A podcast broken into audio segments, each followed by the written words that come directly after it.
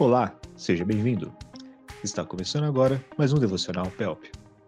A cada episódio, uma de nossas MPs estará dirigindo a devocional.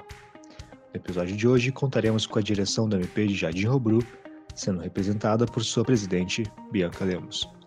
Hoje continuaremos a tratar sobre o tema piedade.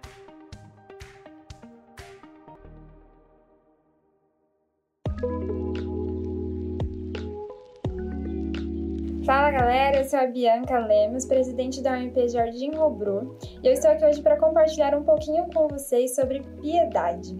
Embora a gente saiba que esse tema nos remete a pensar sobre compaixão, misericórdia, amor ao próximo, nós vemos através das escrituras que também esse tema sobre a piedade significa devoção, amor e respeito a Deus e a sua palavra. Isso nós percebemos através da vida de um personagem bíblico, que é a Maria Madalena. Então eu vou compartilhar um pouquinho com vocês sobre a história dela. Bom, lá no capítulo 8 do livro de Lucas, a história de Madalena ela começa. Ela diz que foi, ela foi liberta por oito demônios e então passou a seguir a Jesus Cristo e a contribuir financeiramente para o ministério de Jesus. Além disso, lá no capítulo 27 de Mateus, nos versículos 56 e 61, a Bíblia nos relata que ela esteve presente durante a crucificação de Jesus, momento até mesmo onde os discípulos fugiram e também esteve no sepultamento de Jesus. Ou seja, era uma mulher que desde a sua libertação sempre esteve muito presente no ministério de Jesus. E aí então nós chegamos onde nós iremos ler, que é João, capítulo 20, os versículos 1 ao 18. Eu vou pulando alguns versículos para a gente adiantar um pouquinho. Bom, o versículo 1 diz o seguinte: no primeiro dia da semana, Maria Madalena foi ao sepulcro de madrugada, sendo ainda escuro, e viu que a pedra estava revolvida. Então, correu e foi ter com Simão Pedro e com outro discípulo a quem Jesus amava, e disse-lhes: Tiraram do sepulcro o Senhor, e não sabemos onde o puseram.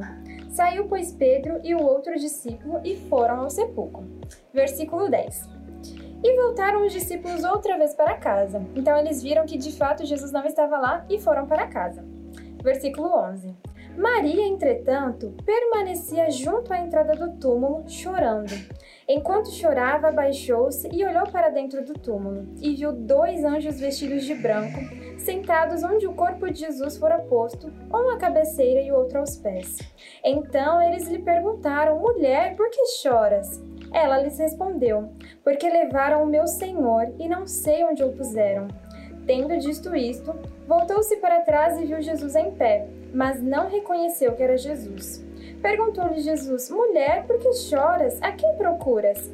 Ela, supondo ser ele o jardineiro, respondeu: Senhor, se tu o tiraste, dize-me onde o pusestes e eu o levarei. Disse-lhe Jesus: Maria. Ela, voltando-se, lhe disse em hebraico, Rabone, que quer dizer mestre. Recomendou-lhe Jesus: Não me detenhas, porque ainda não subi para meu Pai, mas vai ter com os meus irmãos e dize-lhes: Subo para meu Pai e vosso Pai, para meu Deus e vosso Deus. Então saiu Maria Madalena anunciando aos discípulos: Vi o Senhor. E contava que ele lhe dissera essas coisas. Bom, é, eu gostaria de compartilhar com vocês a história de Maria, porque é uma história muito curiosa. Ela foi liberta de sete demônios, então passou a seguir a Jesus. Então, através da história dela, nós percebemos que para sermos piedosos, para de fato amarmos e respeitarmos, sermos devotos a Deus e a Sua palavra, nós precisamos de uma transformação de vida. Se você ainda não teve essa transformação, peça para que Deus transforme a sua vida para que você possa ser piedoso. Além disso, nós vemos que exige renúncia. Renúncia em amor a Deus e a Sua palavra. Maria esteve presente em muitos dos momentos do ministério de Jesus, os momentos principais e mais marcantes do ministério de Cristo, e por isso ela teve que renunciar a muitas coisas. Quando os discípulos fugiram durante a crucificação, Maria estava lá. Quando os discípulos viram que Jesus não estava mais no seu túmulo, eles foram embora, mas Maria permaneceu.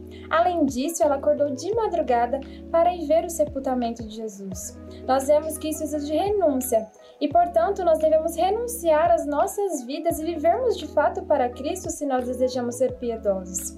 Mas, além dessa tarefa ser muito desafiadora, ela nos garante que ser piedoso, amar e respeitar a Deus e a Sua palavra nos garante vivenciar experiências únicas como Maria vivenciou. Ela afirma lá no versículo 18: Vi o Senhor. Jesus apareceu primeiramente a ela. Olha só que privilégio!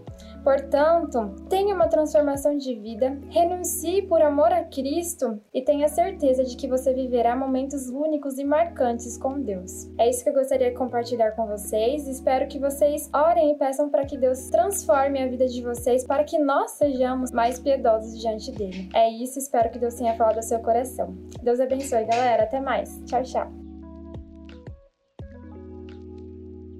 Chegamos ao final de mais um episódio. Agradecemos a tua audiência. Esteja atento às nossas redes para mais novidades. Fique com Deus e até a próxima.